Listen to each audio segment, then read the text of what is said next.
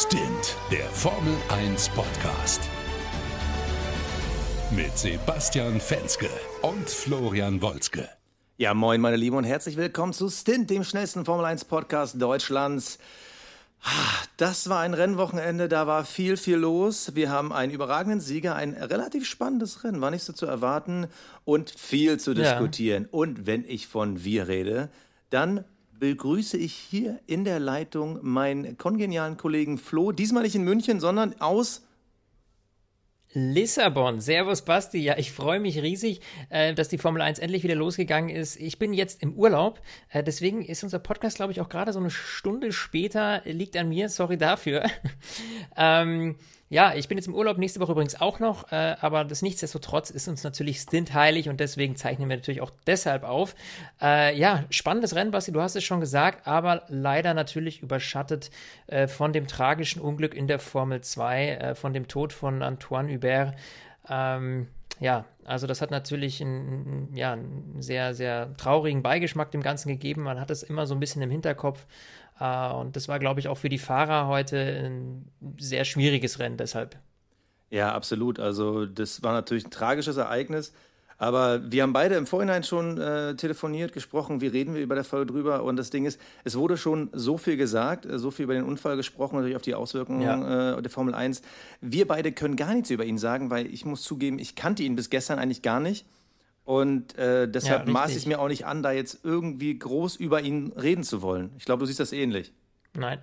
Okay. Ich sehe das absolut ähnlich und man muss auch sagen, das war halt ein Unglück, ähm, das eben, ja, ähnlich wie damals in, in Japan ähm, von Jules Bianchi, da kamen sehr, sehr viele Dinge zusammen, dass eben diese Autos, die heutzutage so extrem sicher sind, dass da so ein Unfall passieren kann.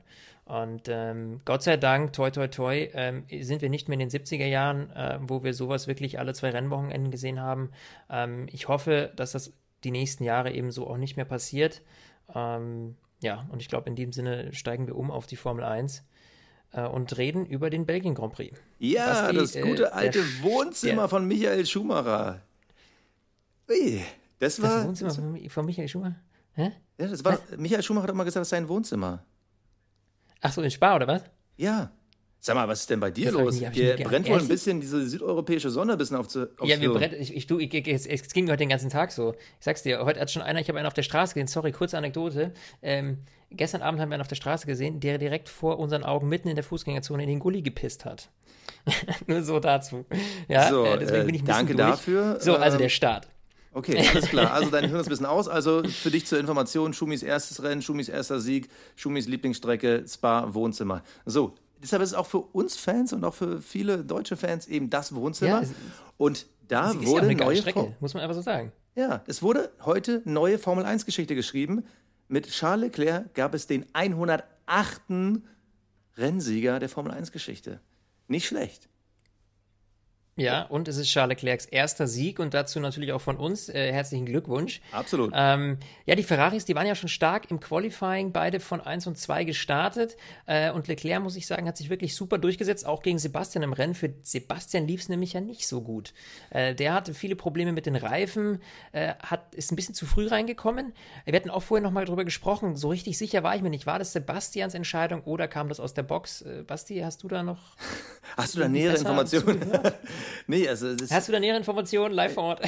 nee, also das Komische ist, also im Nachhinein wurde ja von Ferrari-Seiten selber gesagt, äh, wir haben mit ihm gesprochen, er darf den Undercut machen und wenn das nichts groß bringt, muss er den Platz zurückgeben. Irgendwie äh, relativ komisch. Ich persönlich glaube, dass er nur als Rambock eingesetzt wurde, ähm, einfach nur um Hamilton auszubremsen, damit die den Sieg vorne einfahren. Ähm, schwierig. Ja schwierig, aber, aber vielleicht springen wir auch gerade schon ein bisschen zu weit vor. Wollen wir nicht mal von vorne anfangen? So zur Abwechslung mal mit dem Start. Ja. Äh, übrigens, das war wieder mal, zur Abwechslung. Ich, ich, finde die Starts dieses Jahr so komisch. Wenn wir, wir haben ja schon oft über diese neue Kupplung gesprochen und diesem neuen Plateau und ja. wo die dann wie greift. Also irgendwie am Anfang der Saison war es immer so, dass der erste Platz verhext war. Dann war irgendwann so der zweite Platz ein bisschen äh, low, aber was immer eine Konstante war, der Red Bull ist immer am beschissensten gestartet. Die hatten dann irgendwie so ein, Richtig, zwei Rennen, wieder. da sah es mal wieder gut aus und jetzt quasi schon wieder ein Red Bull-Klassiker. Boah, war das mies von Max Verstappen. Also wirklich.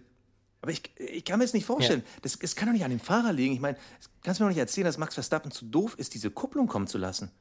Es muss doch wirklich technisch aber sein, oder? Äh, funktioniert bei ihm funktioniert es halt gar nicht. Also das haben wir die, äh, bei vielen Rennen jetzt gesehen dieses Jahr, dass Max Verstappen damit einfach nicht so gut zurechtkommt. Ähm, heute hat sie natürlich, hat es heute dazu geführt, dass er überholt wurde und mitten irgendwie im Verkehr war und dann in der ersten Kurve, oder was in der zweiten? Nee, nee, erste. bevor ich was sage. Nee, erste Kurve. Es war direkt erste Kurve, klar. Ähm, sehr weit innen war. Kimi kommt von außen, äh, macht die Lücke mehr oder weniger zu, also welche Lücke auch immer. Äh, da war mehr oder weniger gar keine Lücke mehr. Und ähm, ja, und, und hebelt sich quasi auf Max Verstappens linken Vorderrad selbst aus. Ja, das, da muss ich jetzt ehrlich gesagt, äh, tue ich mir schwer, einen Schuldigen zu finden. Weil es ist natürlich mega viel los da vorne. Äh, neben Kimi links war ja auch Verkehr. Also, ja, ich glaube, dass äh, Max sich da einfach selbst in eine sehr gefährliche Situation gebracht hat, in dieser Kurve so innen, so stark innen, ohne Ausweichmöglichkeit zu fahren. Ja, wir haben es ja schon oft. Würdest in, mir dabei pflichten? Wir haben es ja schon oft genau in dieser allerersten Kurve von Spa gesehen.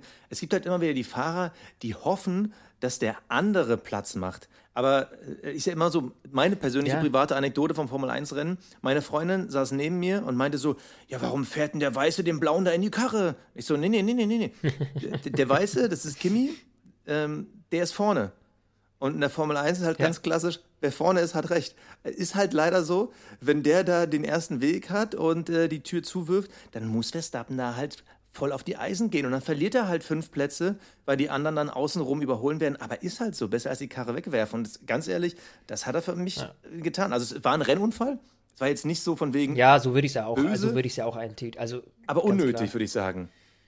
Ja, unnötig, gebe ich dir recht. Also da hat er äh, wahrscheinlich, ich glaube, das ist aber auch so ein Moment, weißt du, wenn du am Anfang eben, der Start läuft nicht gut, du wirst überholt, dann hast du natürlich sowieso, glaube ich, eine gewisse Grundanspannung in dir und versuchst dann mit der Brechstange und äh, das hat dann natürlich in dem Moment dann nicht funktioniert.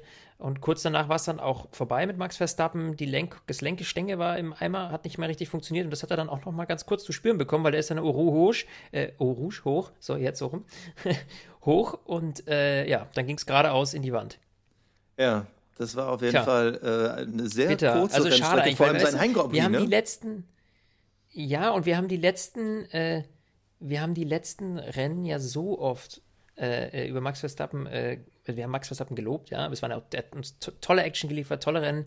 Deswegen finde ich es jetzt nicht überdramatisch, äh, muss ich sagen, dass er jetzt äh, heute mal wieder Bockmist gebaut hat. Und es war ja jetzt nichts Dramatisches. Weil das ist viel Pech und er hat sich eben in eine, ja, er wollte mit der Brechstange durch und hat sich in eine schwierige Situation gebracht. Aber äh, ich bin mir ganz, ganz sicher, dass wir Max Verstappen dieses Jahr noch öfter sehen werden. Insofern, ähm, ja, einfach schade, muss man letztlich sagen. Hast du sogar gesagt, dass wir dieses Jahr Max Verstappen noch öfter sehen? Wir werden dieses Jahr Max Verstappen noch sicherlich öfter sehen. Ja, in einer guten Position, das war. Achso, okay. ja, okay, da, da fehlte mein, noch was. Ja, ja. ja, nee, absolut. Ja, aber ich, ich sag nur eins: äh, Du denkst an unsere Wette. Äh, ich glaube gerade, sieht so aus, als äh, wäre ich jetzt vorne. Für alle, die es nicht wissen, äh, bei uns geht es um Fassbier, das wir verlosen an euch. Und zwar nach dem letzten Rennen. Äh, das haben wir uns letztes Mal bei der, äh, beim, bei der Sommeranalyse, haben wir uns so spontan ausgedacht. Und zwar geht es darum, wer null, äh, wer am Ende, also wir haben die Punkte quasi jetzt auf null gesetzt bei der Halbzeit und äh, Sebastian sagt, Max Verstappen liegt am Ende der Saison vorne, wenn wir jetzt nochmal bei, quasi bei null anfangen und ich sage Lewis Hamilton. Deswegen würde ich sagen, es steht schon mal 1 zu 0 für mich. War das so rum? Ich kann mich da gar nicht mehr so dran erinnern. das denke ich mir, dass du dich gerade nicht mehr dran erinnern kannst. Nee, ich, äh, äh also, dass wir es an die Zuhörer verlosen und so. Ich dachte, das schulde ich dann dir und äh, das. Äh, ja, und und deswegen, und der Verlierer zahlt es an die Zuhörer. Ja, Sebastian. Hab ich wirklich? So sieht das aus. Hab ich wirklich? Ich muss da nochmal reinhören. Hast Gottes Willen. Für alle, die es nicht gehört haben, ich muss auch nochmal reinhören. Äh, vielleicht bin ich auch zu doof. Also ich glaube, du hast da hast so langsam Alzheimer oder was? Ich dachte, ich bin in Portugal und nicht richtig bei Silber. Ja, ja, auf jeden Fall. Was, was, was viel schlimmer ist, die erste Runde hat quasi unsere komplette Fantasy League zerstört. Denn ähm, oh. natürlich durch den Crash von Max Verstappen war auch ah. Kimmys Auto komplett Schrott. Also da ging ja. einfach gar nichts mehr über das ganze Rennen. Ich meine, der hatte halt so viel Aerodynamikteile verloren. Wenn du da Kurven hast und diese Bergaufpassagen, Rouge etc. Ja, pp. Ähm, kannst du vergessen. Ich war verwundert, da dass er das mit Ende durch. ist. ja. So. ja, das ist auch eine Frage, warum?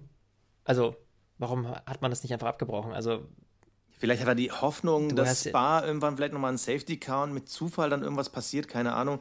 Auf jeden Fall ja, tat mir da Kimi ein bisschen du, leid. du sparst dir da Mo also, ne, Motor, Getriebe, was nicht alles, ähm, für ein Rennen, wo du dann irgendwie ganz hinten landest. Das, ja, gut, weiß ich nicht. Äh, die werden vielleicht intern schon ihre Gründe gehabt haben, da gehe ich schwer von aus, aber äh, so für mich macht es auf den ersten Blick jetzt mal keinen Sinn. Ja, und dann natürlich Carlos Sainz. Wir hatten ihn, glaube ich, beide aufgestellt. Ähm, auch der, das tat ja. mir richtig leid, weil die McLaren, wir werden nachher noch darauf zu sprechen kommen, die hatten so viel Potenzial dieses Wochenende und dann gehen die mit so einer Doppel-Null irgendwie raus. Das, das tat mir echt leid, vor allem ja. Sainz. Ja, ja, also, gebe ich dir auch absolut recht. Das ist äh, gerade McLaren diese Saison generell ja schon echt äh, sehr gut performt und immer besser wird und da tut es einem natürlich dann schon weh, äh, das so zu sehen, aber tja, es ist eben viel passiert, dass wir, womit wir sicherlich nicht gerechnet hätten. Ja, aber natürlich, was ist daraus resultiert? Es kam zu einer Safety-Car-Phase, natürlich total sinnig, weil das, der Startziel gerade, die erste Kurve, das war quasi ein Trümmerfeld. Ja, und ja. Ähm, das war natürlich ein guter Zeitpunkt, um ein bisschen durchzuatmen, weil klar war, danach kann es richtig heftig werden, weil du hast Charles Leclerc vor Vettel, vor Hamilton und ja, man kann ruhig auch Bottas noch mit zuzählen. Und wenn die je nachdem, wie Leclerc das Feld zusammenfährt, alle eng beieinander sind, dann kann es natürlich Eau Rouge raufen, natürlich dann nochmal richtig geil werden. Ah, ja, wurde, wurde ja, es aber ja. nicht, weil Leclerc hat das verdammt gut gemacht beim Restart. Er war einfach mal irgendwie äh, nach der Startziellinie schon gefühlte 200 Meter vor Vettel, der auch direkt mit zwei Verbremsern in die erste Kurve reinging.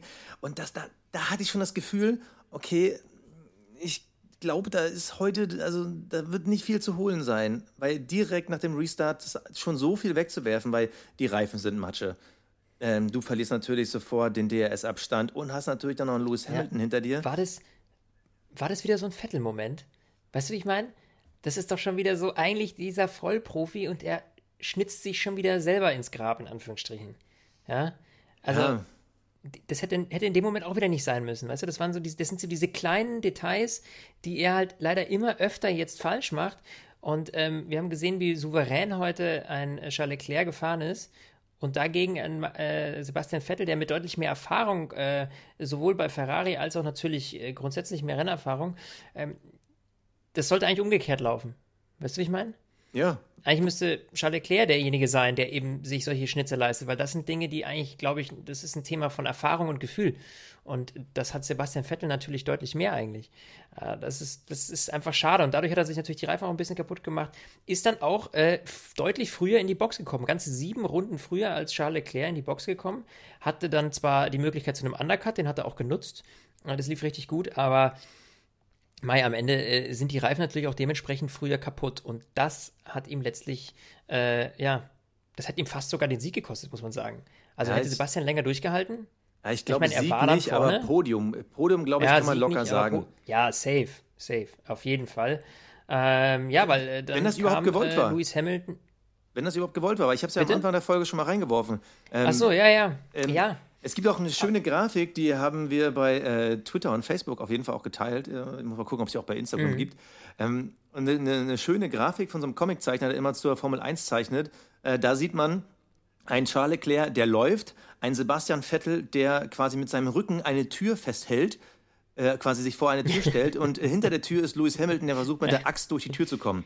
Also genau das, ja. genau das Gefühl hatte man, dass Ferrari einfach gesagt hat, wir müssen wir müssen einfach, wir sind Ferrari, wir müssen diesen Sieg nehmen, wir müssen ihn mitnehmen, einfach weil, weil wir wir sind, einfach für unsere Moral. Und jetzt kommt auch noch Monza, wir müssen das machen. Deshalb ist halt die große Frage, die uns vielleicht auch nie einer beantworten wird.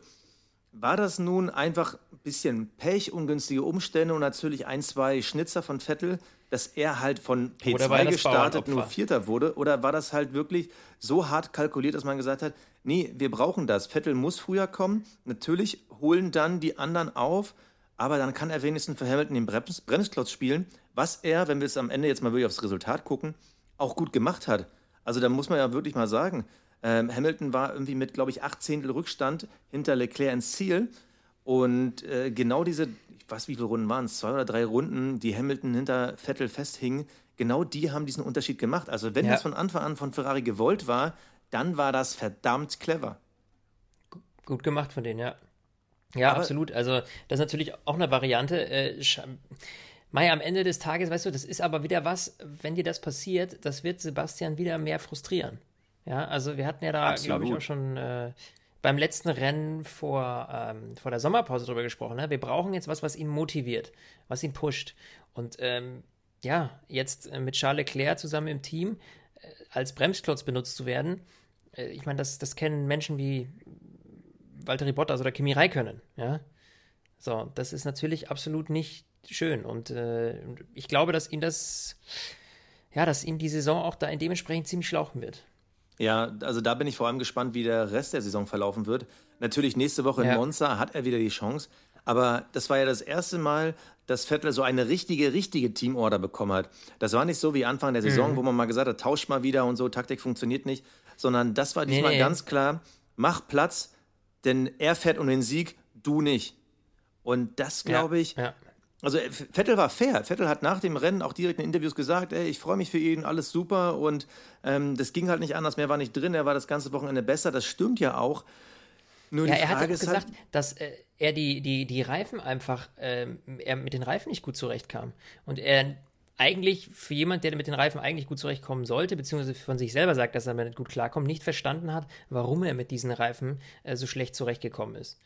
Also das heißt, es ist ja auch eine gewisse Selbsteinsicht da, dass er sagt, okay, ähm, ich äh, weiß einfach nicht, äh, warum das heute so gelaufen ist mit den, mit den, mit den Reifen.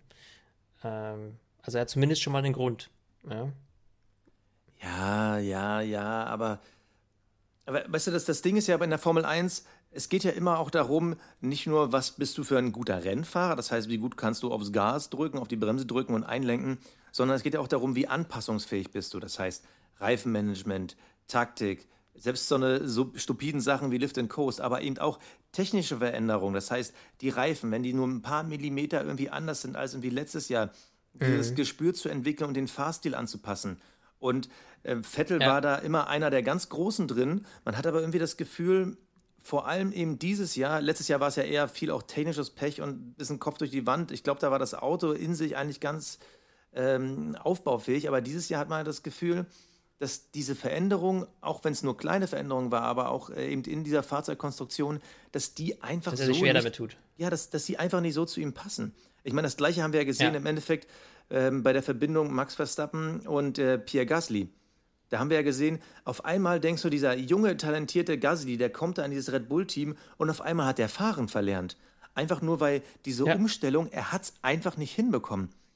Also das ist ja auch menschlich ja, ja. im Endeffekt, aber da siehst du halt, dass es klar. eben nicht nur äh, Gas geben und bremsen und einlenken ist, ne? ne das ist das sowieso nicht, ganz klar. Und da kommen einige Fahrer, können sich eben an sowas besser anpassen, andere weniger gut.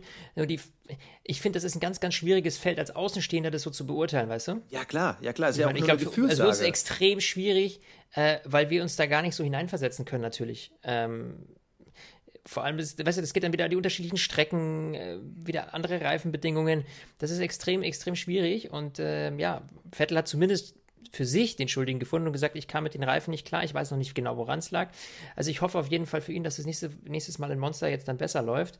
Ähm, für wen es auch deutlich ähm, deutlich äh, weniger gut lief, äh, war Antonio Giovinazzi. Jetzt bin ich mal gespannt. Erstens, was wird das für ein Übergang? Und zweitens, welches Thema kommt? Vollstoff in die Wand. Bitte? Nee, nee, lass uns noch, äh, noch mal über diese äh, letzte Runde sprechen. Die erste Runde war spannend. Mittendrin, es gab super viele Überholmanöver. Man wusste gar nicht so richtig, wo man hingucken soll. Ähm, vor allem, es gab auch wieder dieses Dreier-Überholmanöver. Ne? Ich meine, Spa-Legende, damals Mika Heckin. Diesmal gab es auch wieder dieses Dreier-Überholmanöver. Wer war denn da dabei? Ähm, Gasly war dabei. Jetzt muss ich mal gucken. Ähm, Perez und Raikön. Es ist einfach wieder geil. Also, das kann nur Spa. Also diese, diese Bilder, wir haben es ja schon zwei, drei Mal erlebt, dass diese drei Autos nebeneinander äh, da in Spa funktionieren, finde ich jedes Mal ja. wieder geil. Ähm, was natürlich der, der Vollflop war, wir kommen gleich zu der letzten Runde, jetzt habe ich nämlich meinen Übergang verpennt, ähm, was übrigens eine richtig heftige Situation war, ähm, auf der Langgeraden nach Rouge. Romain ja. Grosjean ist im DRS-Fenster, vor ihm war ein Renault, das müsste Ricardo gewesen sein. Er ist im DRS-Fenster, macht den Flügel auf und wird trotzdem von hinten von Hülkenberg und Stroll überholt.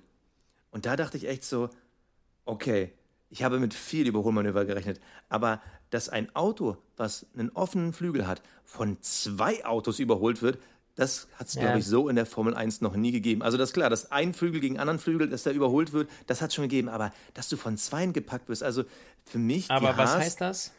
Also die Haas waren heute Richtig. wirklich so mies. Also mies, Ja. mies, mies, mies, mies. Ja, nicht nur, nicht nur heute. Also ich meine, das zeigt natürlich schon wieder, wie extrem dieser Abschwung bei Haas ist. Aber grundsätzlich haben wir das ja schon die letzten Rennen gesehen. Jetzt sind wir mal ehrlich, die ganze erste Saisonhälfte, da ging es Stück für Stück bergab mit Haas. Und das war ja eigentlich so ein bisschen das Wunderkind äh, die letzten Jahre, äh, seit die dabei sind.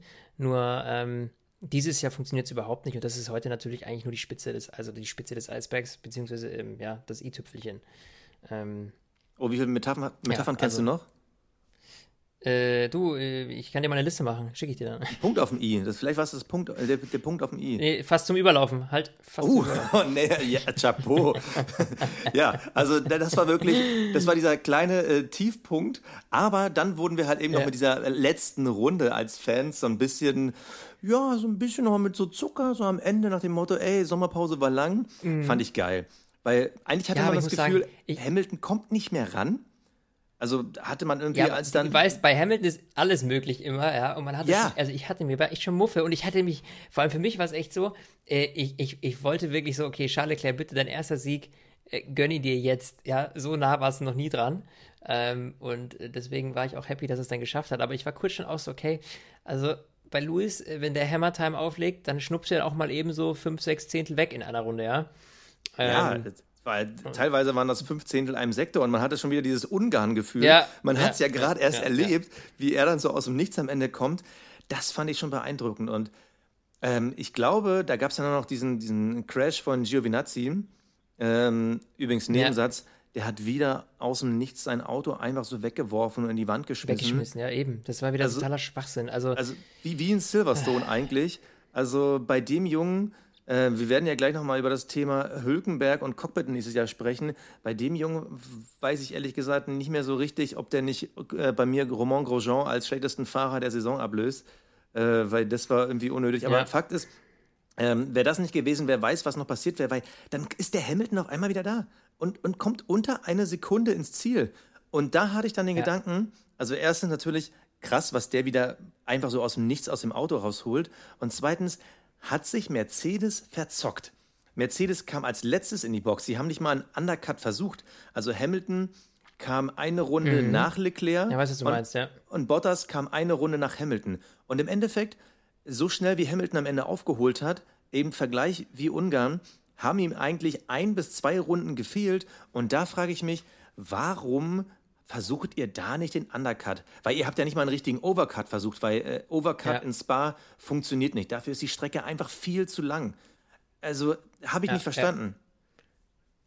Also, ja, gebe ich dir recht. Aber die Frage, ja. Hm. ja, ja, sehe ich du genau. trinkst doch Sangria nebenbei oder so. Ich habe schon wieder vergessen, was man in Portugal trinkt. Schon der fünfte Ethos. Nee, ähm, gebe ich dir recht, aber ich glaube, man hat dann Schiss gehabt, dass eben, äh, wenn der Ferrari, wenn Charles noch länger draußen geblieben wäre, dass es eben das umgekehrte Spiel gewesen wäre.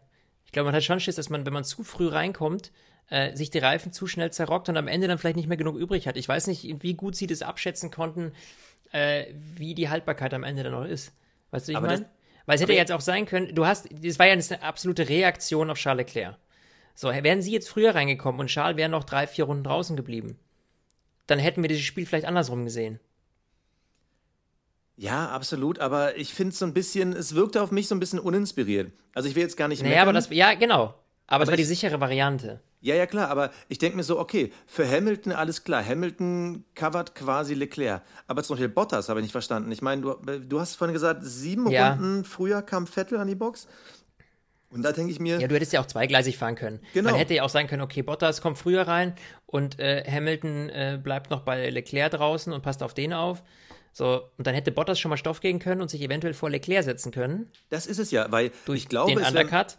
es wär möglich Ja, gewesen, hättest du jetzt dir recht. Bottas äh, irgendwie ähm, drei, vier Runden zwischen nach die. Vettel geholt. Ja, weil du, du, du, hättest die, du hättest dadurch Bottas zwischen Leclerc und Vettel gebracht. Ja, genau.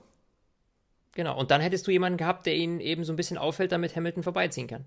Oh Gott, wenn Toto Wolf das hört, der ruft uns morgen an, ey, ich brauche euch ein Monster, ey, ich, ihr seid ja Taktikfüchse. Ihr seid ja die Strategieexperten hier, du. Ihr könnt schwafeln und ihr habt immer recht. Ja, ist natürlich schwierig James zu sagen. Vowles fliegt. ja, aber es, ich fand es einfach so ein bisschen uninspiriert, weil Bottas hatte jetzt auch kein mieses Wochenende. Es war halt so komplett äh, unterm Radar und es war halt klar, dass der einfach hinter Lewis ins Ziel kommt. Am Ende waren es zwölf Sekunden, weil er, glaube ich, irgendwie die letzten äh, sechs, sieben Runden im Motorsparmodus gefahren ist. Aber ja. ich fand es halt doch ein bisschen uninspiriert von Mercedes, weil man, man muss dann einfach was versuchen. Weil, machen wir uns nichts vor, sie werden Konstrukteursweltmeister, Lewis Hamilton wird Fahrerweltmeister, aber man ja. muss dann auch immer überlegen, safen wir den Bottas nach hinten ab, nicht, dass der dann in Anführungsstrichen nur Dritter in der WM wird, weil du hast ja, gut, du hast drei Verfolger, die teilen sich ja momentan die Punkte, Leclerc, Verstappen und Vettel, aber dann versuch doch mal ein bisschen mehr. Und im schlimmsten Fall wird Bottas dann statt Dritter, Vierter und kriegt zwei Punkte weniger. Das macht den Kohl dann auch nicht fett. Aber wenn du dadurch die Chance hast, ja. erstens einen Sieg mehr zu holen oder dass vielleicht durch irgendwelche wirren Umstände Bottas auf einmal vorne ist mit dem Safety Car, dann, dann kannst du vielleicht so gewinnen. Also, wie gesagt, das fand ich ein bisschen enttäuschend. Aber insgesamt war es eigentlich eine wieder ziemlich gute Leistung von Mercedes, weil Natürlich, Ferrari hatte die bessere Leistung, aber der Abstand war dann am Ende doch nicht so gravierend. Und das fand ich schon ja. wieder beeindruckend. Ja, gebe ich dir absolut recht. Und um diese, äh, dieses Kapitel über die letzte Runde zu beenden, ähm, es war für mich in diesem Rennen der traurigste Moment, nicht nur, weil er mein oh Turbo-Driver ist, sondern, ja. sondern oh. weil ich einfach, weil, das tat mir halt echt leid. Es, wirklich, es tat mir so leid. Lando Norris, der fährt mit seinem McLaren ja. auf Platz 5, fährt ein bärenstarkes Rennen, weil er fährt ja seine eigene Liga. Mittlerweile ist ja so, es gibt halt die Top 3 Teams, dann gibt es McLaren und dann kommt The Rest. Und McLaren fährt halt eine eigene WM für sich, aber dann auf der Startzielgerade eine verdammte Runde später. Und vor allem, weißt du, was mir durch den Kopf gegangen ist? Wie viel ja. Pech er wirklich hatte? Er wird jetzt offiziell gelistet als elfter Platz. DNF did not finish, aber durch diese Überrundung ja. ist er halt auf dem elften Platz. Das heißt, die anderen waren noch alle in der gleichen Runde. Sprich, hätten sie Lando, wäre Lando Norris vielleicht ein paar Meter früher ausgefallen, hätten die ihn ja noch überrundet und vielleicht wären dann die Punkte. Also äh, kann, kannst du mir folgen? Vielleicht durch ein paar Ehrlich gesagt gerade nicht. Ja, okay, ist egal. Ist egal. nee, weil das Ding ist. Äh, was ich halt. Äh, weißt du, dadurch, dass er über die Ziellinie so gefahren ist, war er in der gleichen Runde wie quasi die, die in Führung waren. Das heißt, er konnte noch überrundet werden. Überholt, oder? Das ist Quatsch. Okay, streich den Gedanken. Lando Norris tut mir leid und für meine Punkte tut es mir auch leid. Richtig. Ich finde einfach auch, also es war so ein emotionaler Moment, weil du hörst im Boxenfunk die Crew, die schreit, fahr weiter, fahr weiter. Und er sagt, es geht nicht, es geht nicht. Also das war, äh, war einfach, äh, ja, also extrem bitter. Und, und auch dieser Boxenfunkverkehr war einfach, äh, ja, es war halt sehr, ähm, ich hätte es fast amüsant gesagt. Also es war einfach spannend, da, da, dabei zu sein und das zu sehen. Aber es tut mir auch wahnsinnig leid, weil ich habe eine Lando Norris auch im Team. Insofern, äh, ja, dafür ein paar Minuspunkte. Vielen Dank an den Motor. Ähm, da, ja. Jetzt müssen wir mal. Und wieder, äh, wieder geht der Dank des Wochenendes an Renault dafür, dass ihr uns immer wieder so geiles Racing gibt. äh, oder auch nicht. Ja, Vor allem, äh, Gasly Alban. Lando Norris jetzt, hat ja aktuell 24, hm? mal gucken, Lando Norris hat ja aktuell 24 Punkte. Ähm, da ist Gasly, wo ist Albon? Ah, nee, Albon ist dann schon an ihm vorbei. Weil dann, vielleicht wäre ja noch eine Chance gewesen, da vorne mitzumischen. Ähm, wir sprechen gleich über den Fahrerwechsel Albon Gasly, was er denn gebracht hat am ersten Wochenende. Aber bevor wir das machen, nochmal ganz kurz ähm, eine Zusammenfassung von dem, was am Ende des Feldes los war. Also, Quiert, wieder eine stabile Leistung, siebter Platz. Vor ihm Sergio Perez, die Racing Points, also Spa lag den ja schon immer, aber diesmal sah ja. wieder verdammt gut aus. Hülkenberg mit dem Renault, äh, ja, stabile Leistung auf Platz 8. Mittendrin hatte man das Gefühl, beide Renaults werden nicht in die Punkte kommen. Ähm, dann haben wir schon Gasly und Lance Stroll kriegt den letzten Punkt vor einem ausgeschiedenen Lando Norris. Und selbst ein ausgeschiedener Lando Norris liegt immer noch vor beiden Haas. Boom. ich wollte es nur mal gesagt ja. haben. Du, ja, also ich glaube, mehr braucht man zu diesem Thema Haas gar nicht mehr zu sagen. Äh, was mich jetzt spannend finde, ist eigentlich so deine Einschätzung mal. Äh, erstes Rennen, Alex Albon äh, im Red Bull. äh, und Gasly bei Toro Rosso wieder. War der Tausch richtig? Also ich glaube, hier gibt es nur eine Antwort. Aber ja, ja absolut. Ja. Also ich, Exakt. ich, ich gehe mal davon aus, du nimmst, ja. siehst es genauso war. Also man hatte bei Elmon irgendwie vom Start weg, also jetzt nicht den Rennstart, sondern Start des Wochenendes seiner Red Bull-Karriere das Gefühl, der Junge ist heiß, der kommt mit dem Auto auch vernünftig klar. Das Problem ist, ja. ich hätte gern mal seine reale Qualifying-Leistung gesehen, aber wir hatten ja das Problem, Max Verstappens Auto lief nicht so richtig rund. Bei Gasly war ja klar, ja. dass der durch die Strafversetzung, der wird eh nicht Vollgas geben. Das hätte mich ich, mal interessiert. Da freue ich mich auch in Monster extrem drauf, dieses Qualifying-Duell der Red Bulls ja zu sehen. Sein, ja, und ich fand ja auch sein, äh, auch wenn das jetzt gegen ein Renault war, aber dieses Überholmanöver gegen Danny Ricciardo fand ich ja, richtig mega. spitze. Das war Mega. richtig gut, weil das ging natürlich, das ging über mehrere Kurven und das hat er einfach sehr schlau eingefädelt, sehr gut gemacht, schön am Limit, am, am, am Rand der Strecke äh, und das war super sauber, super tricky und der hat das wahnsinnig gut gemeistert und deswegen äh, muss ich da auch sagen, höchsten Respekt, Hut ab und ich freue mich schon auf die nächsten Rennen mit ihm und hoffe natürlich, äh, dass er sich äh, ja auch dann weiter vorne mit Max Verstappen zusammen ähm, ja, mh, eine gute Leistung äh, abliefert, ne? Ja, deshalb, also das, das ist ja das, was ich meine. Also ich freue mich vor allem aufs erste Teamduell, weil das haben wir ja dieses Wochenende nicht mal ansatzweise ja, bekommen, ja. weder im Rennen noch im Qualifying. Nee, nee, nee, richtig. Aber trotzdem von ja. P17 dann auch noch auf P5 zu fahren, das ist schon eine Absolut. ziemlich stabile Leistung. Du hast das Überholmanöver angesprochen. Das war sowieso, ey, dieses Spa-Wochenende, da siehst du mal, dass wirklich diese ganzen aerodynamischen Veränderungen dieses Jahr so viel gebracht haben, weil es wurde überall überholt. Ähm, äh, Chemistrate, äh, nach der Eau Rouge direkt. Es wurde Startziel überholt. Es wurde äh, in der Schikane davor überholt und natürlich auch das Manöver von Albon mitten im Sektor 2. Es wurde überall auf dieser Strecke überholt und da muss ich sagen, Chapeau, das ist geil. Darauf haben wir Fans Bock. Wir haben nicht nur Bock darauf, ja. wie, wie wir es auch in einigen Jahren davor schon gesehen haben, dass du einfach Ende Chemistrate, äh, DRS auf, vorbeigeschnupft, zack, fertig und dann nächste Runde, nächster Typ sondern es wurde wirklich überall überholt und das ist doch geil. Also, ja. Ich, also ich, ich, fand das so Vollkommen. cool.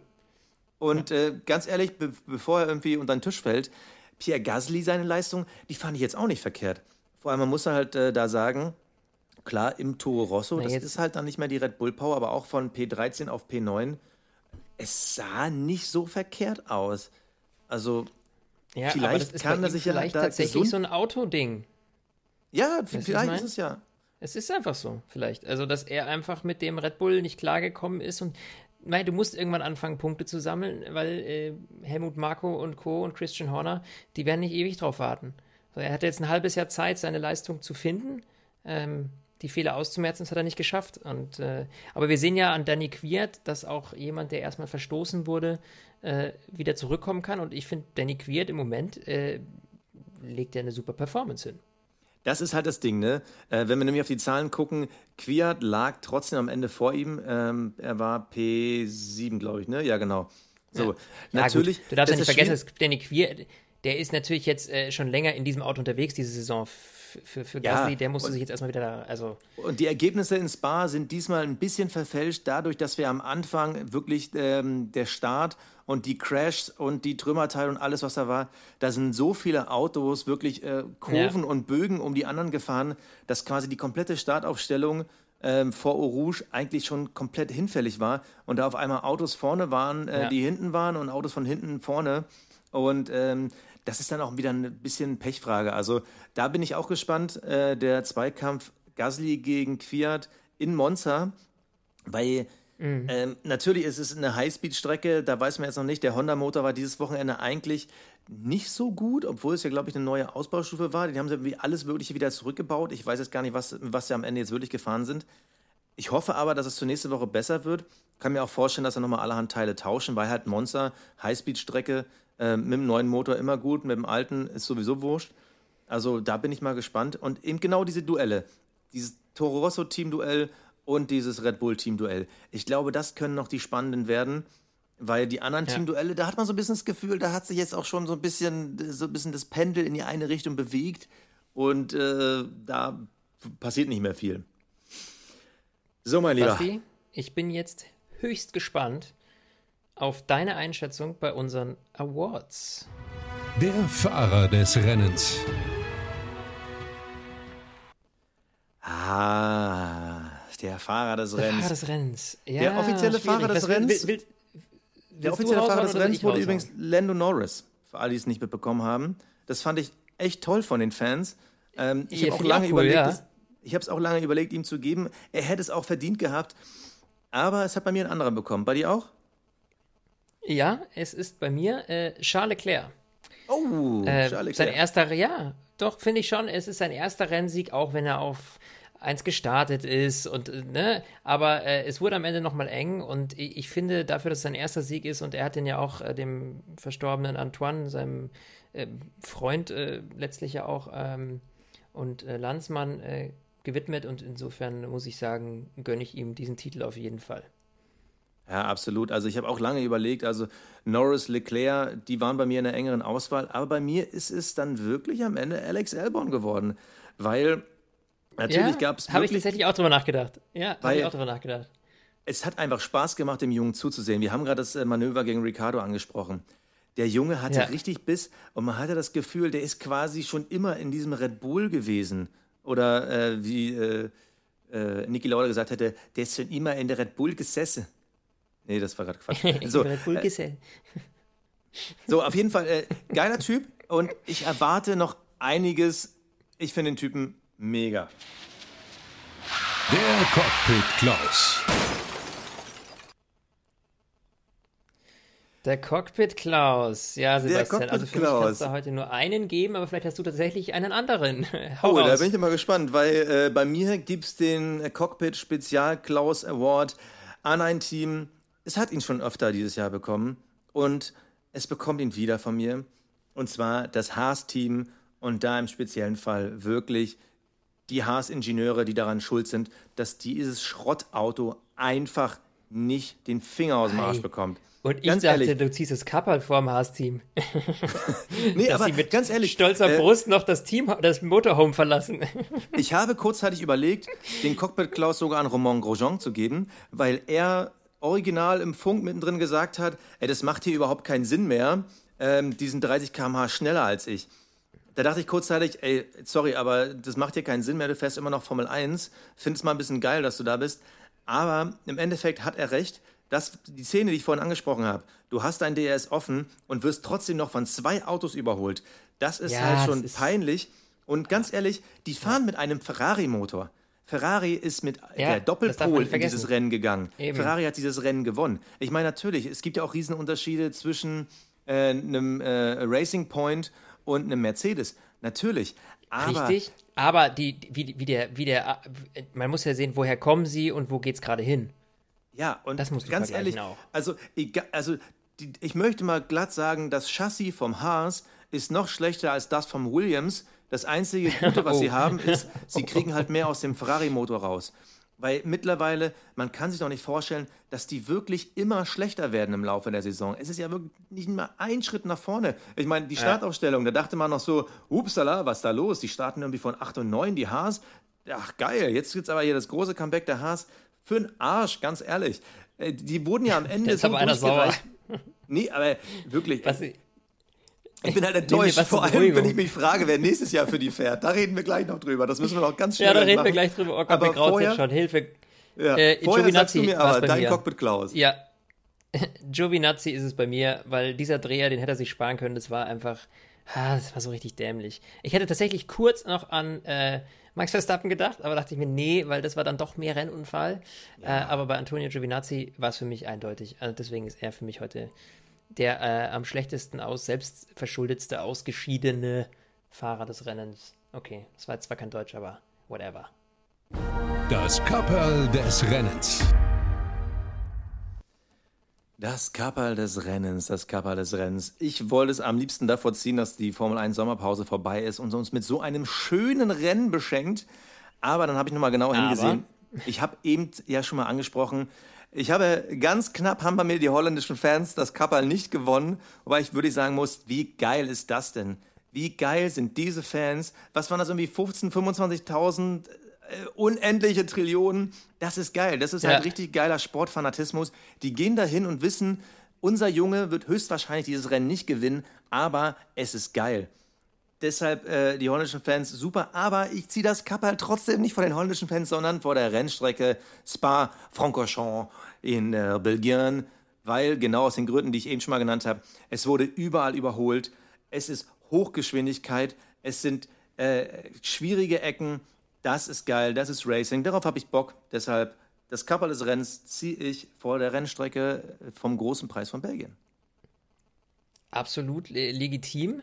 Ähm, und da gebe ich dir auch vollkommen recht. Ähm, ich muss aber sagen, äh, dass bei mir irgendwie doch noch dieser, weiß ich nicht, dieser Schockmoment gestern äh, noch drin sitzt und deswegen muss ich tatsächlich heute, äh, oder das heißt muss ich, äh, möchte ich gerne das Kappal äh, ziehen vor allen Sportlern dieser Zunft, vor allen Rennfahrern, die uns immer wieder eine grandiose Show liefern und wie wir gestern leider wieder erfahren haben, unter Einsatz ihres Lebens. Und äh, dementsprechend ziehe ich das Kappal vor allen Rennfahrern dieser Welt, weil das ist einfach, und gerade im Formelsport, ähm, ja, höchsten Respekt von mir dafür. Ja, absolut, absolut stimme ich dir zu. Wir sind mit der Grand Prix-Analyse durch, aber wir haben noch ein paar Spezialthemen, die wir wenigstens noch ganz kurz anreißen müssen. Kurz anreißen, weil sie einfach ja. wichtig äh, sind.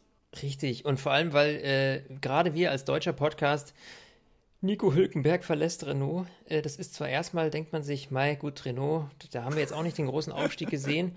Ähm, der einzige Haken ist, äh, was bleibt noch übrig? Und da gibt es jetzt zwei große Spekulationen. Zum einen, ein äh, Red Bull-Pilot wie Alex Albon überzeugt nicht. Das heißt, man überlegt sich, nimmt man doch einen anderen Guten mit rein. Ist nach dem heutigen Rennen für mich eigentlich schon fast ausgeschlossen, weil Albon sich tatsächlich ganz gut gemausert hat. Der hätte schon richtig Mist bauen müssen. Ähm, das Einzige, was frei werden könnte, cockpit-technisch, ist ja letztlich Haas. Denn da ist Romain Grosjean so ein bisschen der Wackelkandidat. Äh, und so den haben wir ja auch schon seit langem. Bitte? So ein bisschen Wackelkandidat. Der sitzt auf einem ja, so, Stuhl so, mit nur einem Bein. Richtig, ja, ja, exakt. und unten drunter äh, sitzt Günther Steiner mit der Säge. So, äh, um dieses letzte Bein auch noch abzusägen. Also das heißt, bei Haas könnte was frei werden und es hieß ja auch schon, ich glaube, es war, glaube ich, Günther Steiner selber ähm, ja, genau. aus dem Haas-Team auf jeden Fall hieß es, dass man natürlich äh, sich, wenn solch ein Fahrer auf dem Markt ist, dafür interessiert. Also Dementsprechend äh, ist das natürlich eine logische Schlussfolgerung, dass er eventuell einen Platz bei Haas kriegen könnte. Die Frage ist bei der derzeitigen Performance natürlich, will man einen Platz bei Haas? Andererseits, wenn in der Formel 1 nichts anderes ist, dann auszuweichen auf die Formel E und wirklich die Formel 1 zu verlassen, ich weiß es nicht. Ähm, die Hoffnung auf ein Red Bull, Red Bull Cockpit, äh, die ja, schätze ich, glaube ich, als relativ gering ein. Ja, Nein, das können wir komplett auch, vergessen. Als würde der jemals das für Red Bull knicken. fahren. Also, das ist doch Quatsch. Also, nee. Nee. Also grundsätzlich ist es so, Haas, du hast es schon gesagt, Günther Steiner hat sogar schon gesagt, dass er auch da Gespräche führen wird, weil, na klar, ist ja interessant. Ja. So, was bleibt noch übrig? Alfa Romeo, weil da ja theoretisch Giovinazzi ein Fragezeichen hinter ist. Aber das ist halt der Posten des Ferrari Juniors. Das heißt, Ferrari ja. wird da eher einen eigenen Juniorfahrer hinsetzen. Ja, vor allem, weil, weil Raikkonen ja noch da ist. Also du wirst ja nicht zwei alte Hasen in das Junior-Team stecken. Ja, vor allem, warum? Damit du Alfa Romeo zum ja. WM-Kandidaten machen kannst, ist ja totaler Quatsch. Ist also, ähm, viel zu teuer und äh, bringt, genau, eben, sehe ich also, genauso. Glaube ich daran, dass Giovinazzi nächstes Jahr noch für Alfa fährt? Hm, nee. Glaube ich daran, dass Hülkenberg nächstes Jahr für Alfa fährt? Nein, auf gar keinen Fall. So, nee, es bleibt nee. nur Haas und vielleicht gibt es ein minimales Fragezeichen hinter den Williams, weil die große Frage ist natürlich Kubica, der hat, glaube ich, einen Zweijahresvertrag bekommen. Tut er sich das jetzt nächstes Jahr nochmal an? Dieses Mal wieder letzter geworden? Aber die Frage ist da, ganz ehrlich, die Frage, die ich mir darstelle, ist, ähm, also, willst du wirklich zu Williams gehen? Also ist es da nicht schlauer, wirklich eine andere Rennserie aufzum oder in eine andere Rennserie zu gehen, wo du auch kämpfen kannst um Siege und vorne mitfahren kannst, ein bisschen mehr, als wirklich letztes Schlusslicht zu sein? Also, also die Frage ist, ist ja, ja dermaßen frustrierend. Die Frage ist, wird er nochmal eine Chance für vorne haben? Und die letzte Chance, die er haben könnte, wäre 2021, wenn beide Mercedes-Cockpits theoretisch frei sein könnten, wenn Vettels Cockpit ja, theoretisch frei sein könnte. Ja so, das ja. heißt also, wenn er jetzt ein Jahr überbrücken würde bei Williams, in der Hoffnung, einen von diesen drei Spitzen-Cockpits zu bekommen, wäre nachvollziehbar, aber wie realistisch soll das sein? Wenn Leclerc so weiterfährt, ist er vielleicht nächstes Jahr Ferraris Nummer 1 Fahrer, spätestens in übernächstes Jahr. Und dann können sie neben ihm einen Mick Schumacher ausbilden. Und bei Mercedes, pff, also glaube ich auch nicht. Die werden nicht. sich auch einen Jungen holen. Ich glaube nicht, dass da noch viel kommt. Also ich sehe da auch eher, dass dann George Russell übernächstes Jahr neben dem Hamilton fährt, ja. wenn Hamilton dann noch Bock Richtig. hat, den achten oder neunten ja. Titel zu holen. Aber ich, ich sehe auch nur noch Haas. Und auch da ist die Frage, ich meine, da kannst du die gleiche Frage stellen, wie das, was du ja eben schon äh, gesagt hast. Ja, ja. Willst du wie, bei einem Haas fahren oder willst du woanders was gewinnen können? Also willst du vielleicht Indy 500 fahren? Willst du vielleicht Formel E Champion werden? Also die Frage ja. ist, was ist jetzt höher, Formel E Champion oder Formel 1 nur mitfahren? Also kann ich jetzt schwer genau. von außen beurteilen. Ich glaube, das wenn ist du schon. Ein, ich meine, er hat ja schon die 24 Stunden von. So, ja, jetzt richtig, aber. Er, er, hat ja schon die 24 Stunden von Le Mans. Das heißt, er hat ja schon einen großen ja. Titel. Er hat ja den Leuten schon bewiesen. Jetzt will er dann noch nicht irgendeinen halbgaren Titel wie die Formel E. Also, sorry, ich finde die Formel E super und ich glaube, die wird auch noch fett. Aber momentan ist die Formel E ja eher so das Abstellgleis ehemaliger Formel 1 B-Fahrer. Ja. Also, man muss es leider so sagen. Und da denke ich mir, versuch's noch mal ein Jahr bei Haas, zock darauf, dass du äh, vielleicht doch noch eins der großen Cockpits dann übernächstes Jahr bekommst, wenn du die Chance hast, wenn dann nicht ein Ricardo oder was weiß ich, wer dann alles noch kommt, äh, dir den Platz da wegnimmt. Und dann kannst du in einem Jahr immer noch in die Formel E gehen. Ich, ich, ich will es nicht abwerten, ja. aber du weißt, was ich meine. Nee, ist ein Argument, ja, absolut. Gebe ich dir absolut recht. Ja, das ist halt. Mei, es ist eine schwierige Situation. Ich meine, er ist wirklich der Fahrer, der am längsten ohne äh, Podiumsplatzierung fährt und äh, er wird es höchstwahrscheinlich, so wie es gerade aussieht, tatsächlich auch bleiben.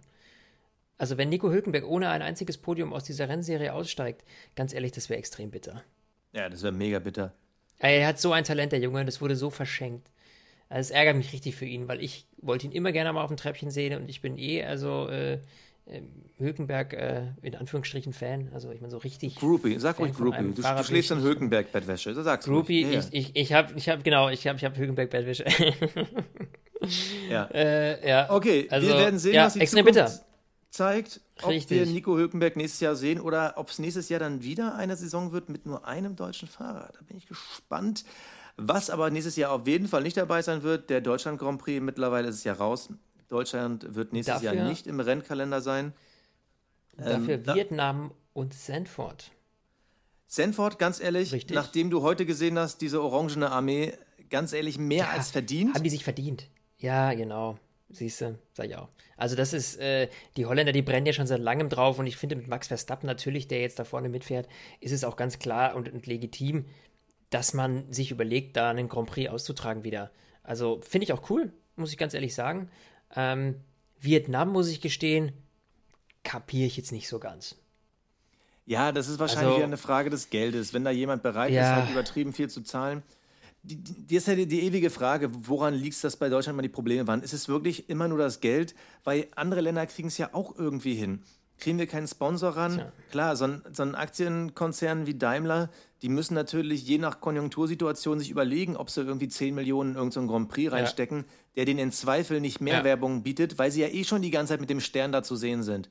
Also kann ja. ich verstehen, aber dann denke ich mir auch so, da muss es doch irgendeine Lösung geben. Äh, und dann natürlich der Einfluss der Fans. Ich möchte ihn mal wirklich nicht so kleinreden wenn du halt mitbekommst, Sanford war irgendwie eine Million Kartenanfragen, war innerhalb von irgendwie ein paar Minuten ausverkauft und der Deutschland Grand Prix. Ja, die werden sogar verlost.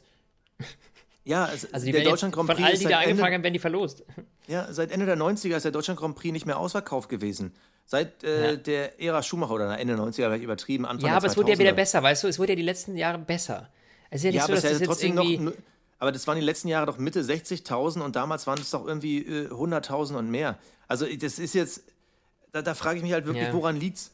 Und ich glaube, du bist da halt in so einem Abwärtsstrudel gewesen. Äh, wir haben es ja selber dieses Jahr, wir wollten ja eigentlich hin, aber da war ja bei mir diese kleine Babygeschichte, die da bei mir auf dem Weg ist. Ähm, ja. Die Karten, es ist übertrieben teuer. Das kann auch nicht mehr derjenige, der normal ins Fußballstadion geht. Der kann dann eben nicht auch sagen, ich gehe ganz normal mal zum Formel 1 Rennen. Nee, da musst du mittlerweile mhm. ewig drauf sparen, bis du so ein Ticket hast. Und die Übernachtung. Ja, es kann ja nicht sein, dass du irgendwie Exakt, das ist ja der Punkt. Du bist ja nicht nur bei 250 Euro fürs Ticket, irgendwie ne, im Schnitt, sondern du bist ja auch noch äh, so und so 400 Euro fürs Hotel los. Also, ich kostet ein ganzes Wochenende am Ende, keine Ahnung, 700, 800 Euro. So, das kann ja nicht sein. So, damit vergraust es dir halt mit vielen, ja. Und ich glaube schon, dass wir die Ränge voll kriegen würden, wenn die Tickets halt irgendwo bei 100 Euro liegen würden. Ja, absolut. Ja. Also, absolut. Ja, also, und in Holland ist natürlich der. Vorteil, Holland ist ja so klein, ähm, da kann wahrscheinlich jeder Einwohner zu Fuß zur Rennstrecke gehen. Vielleicht ist das ja irgendwo da ein Mini-Vorteil. Es ist halt schade. Also in England kriegt man es hin, Silverstone ist auch äh, Ja. nicht gerade direkt ein Vorort von London. Gott, ich hoffe, ich quatsch mir jetzt nicht rein, aber nee, ich glaube, das ist auch so äh, mittendrin im Land. Also es gibt halt Länder, die kriegen es hin und vielleicht, wenn es halt nur um dieses Prestige geht, irgendwie Autonation, Deutschland, Mercedes, Schumi. Aber ganz ehrlich, dann Ja. müsste man auch mehr davon sehen und da, das kreide ich halt uns an, uns, den Fans, Ich sage es dass dir, man nicht sagt, warte. wow, do, ohne Deutschland geht nicht. Warte auf die Ära von Mick Schumacher und ich bin mir sicher, Absolut. wir werden wieder einen Deutschland Grand Prix bekommen. Bis dahin, ähm, ja, müssen wir eben in andere Länder reisen oder Formel 1 schauen äh, im Fernsehen oder Stint der Formel 1 Podcast hören. Und das könnt ihr natürlich wieder, und zwar nächste Woche nach dem Rennen von Monza. Es ist jetzt nur eine Woche, das finde ich auch ziemlich cool. Ähm, ich freue mich mega drauf, äh, hoffe auf ein besseres Rennen für Sebastian Vettel. Und in diesem Sinne sage ich Servus. Mach's gut.